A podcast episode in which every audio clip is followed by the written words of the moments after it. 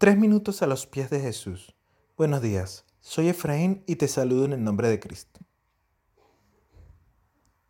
Cuando Jesús fue entregado para su crucifixión, hubo un diálogo muy interesante entre él y el gobernador Poncio Pilato. Hay un momento donde Pilato le dice, así que eres rey. Entonces Jesús contesta, eres tú quien dice que soy rey.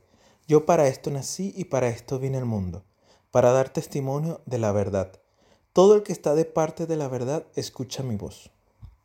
¿Y qué es la verdad? preguntó Pilato. Esa es una pregunta que parece incluso filosófica. ¿Qué es la verdad? Actualmente se habla de la relatividad de las cosas. La verdad depende de quien la mire, depende de quien la diga, depende de quien la piense. La verdad depende del punto de vista. Pero Cristo representa la verdad absoluta la verdad hecha carne. La esencia de la verdad es Cristo. Al igual que los líderes religiosos de la época y muchas de las personas que estuvieron ahí, Poncio, Pilato no pudo reconocer la verdad aunque la tenía frente a él.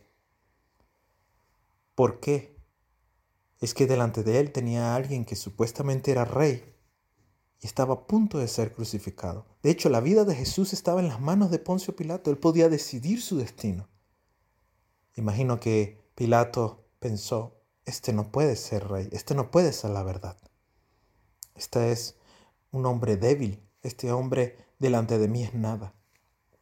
Muchas veces Dios se nos presenta de una forma que no nos gusta, que no entendemos.